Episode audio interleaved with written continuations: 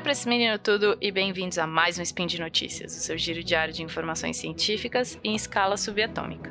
Meu nome é Thaís Botia. A imunoglobulinazinha do Seikist. Yes! E eu sou Cris Vasconcelos. A primeira de seu nome, e olha que voltou a temporada de Game of Thrones, hein? Isso. Gente, já teve treta por aqui. Já sim. Já. E hoje 9 Electron do, do calendário Decatrium e quinta, 2 de maio de 2019 do calendário Gregoriano. Pega seu café aí que a gente vai falar sobre cérebros. E a notícia de hoje é sinais cerebrais traduzidos para fala usando inteligência artificial. Speed Notícias.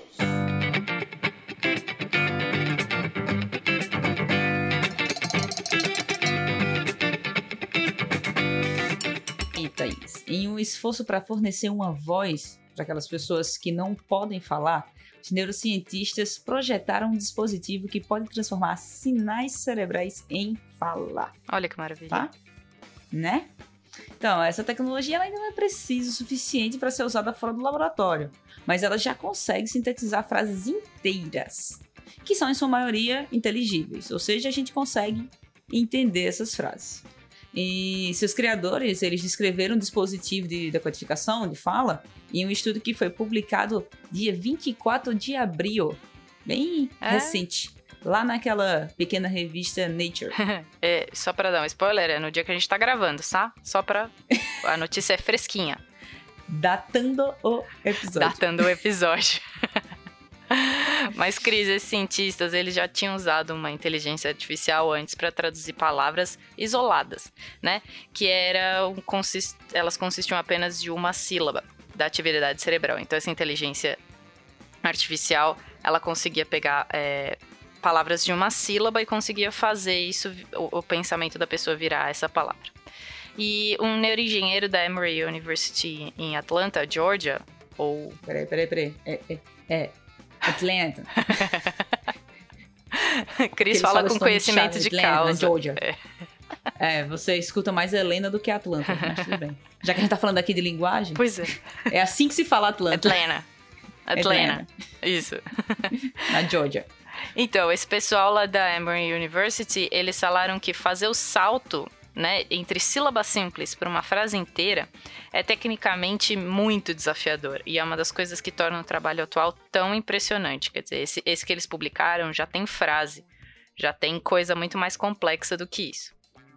E se a gente pensar que muitas pessoas que perderam a capacidade de falar, elas se comunicam já usando tecnologia que exige que eles façam pequenos movimentos para controlar um cursor do computador, ou seja, que seleciona letras ou palavras em uma tela.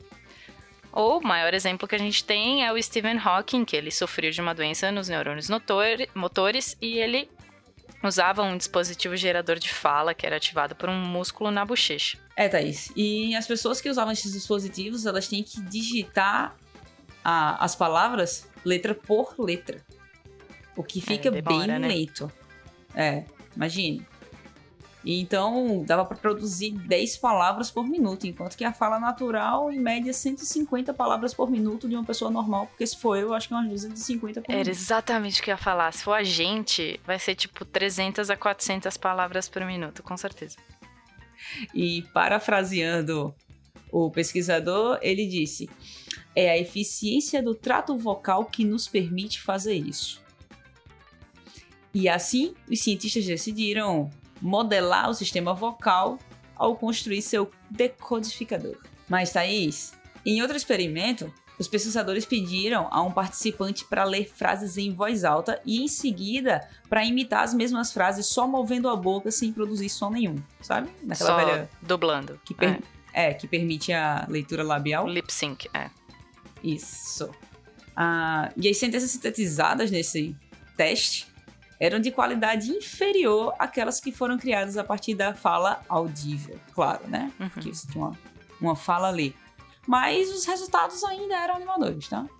E olha, Cris, para aproveitar que a gente está no podcast, a gente teve a ideia de trazer um exemplo que foi publicado nesse trabalho que a gente está falando para vocês ouvirem. Eles publicaram o áudio dessa inteligência artificial tentando decodificar alguém dublando e alguém falando algumas palavras.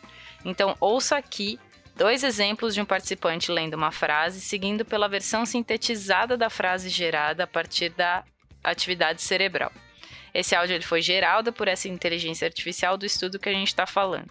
Shipbuilding is a most fascinating process. Shipbuilding is a most fascinating process.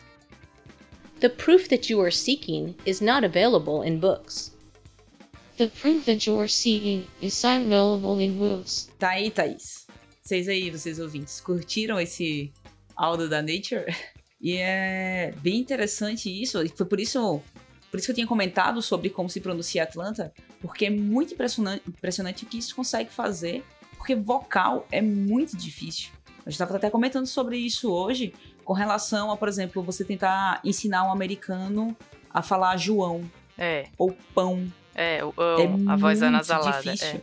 É. É, eles não, eles não têm essa, esse, esse, essas expressões anasaladas lá, então é muito difícil para eles. Então a gente tá trabalhando com essa parte vocal, principalmente a partir de, de transmissões neurais, é muito, muito impressionante.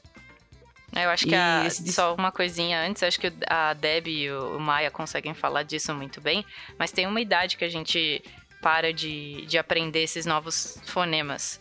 Tem uma idade bem pequena que a criança fecha a- o repertório de sons que ela consegue fazer. É sério isso, é, é sério. Adorei a expressão, ela fecha o repertório de Fecha o sons. repertório, ela não consegue fazer mais. Por isso que um adulto, a gente como adulto, é muito mais difícil a gente aprender uma outra língua e aprender os fonemas. A gente consegue, mas tem coisa que a gente nunca vai chegar 100% no, no, no fonema que eles conseguem fazer. Por isso que falam que é muito mais fácil a gente aprender uma língua quanto mais novo a gente for.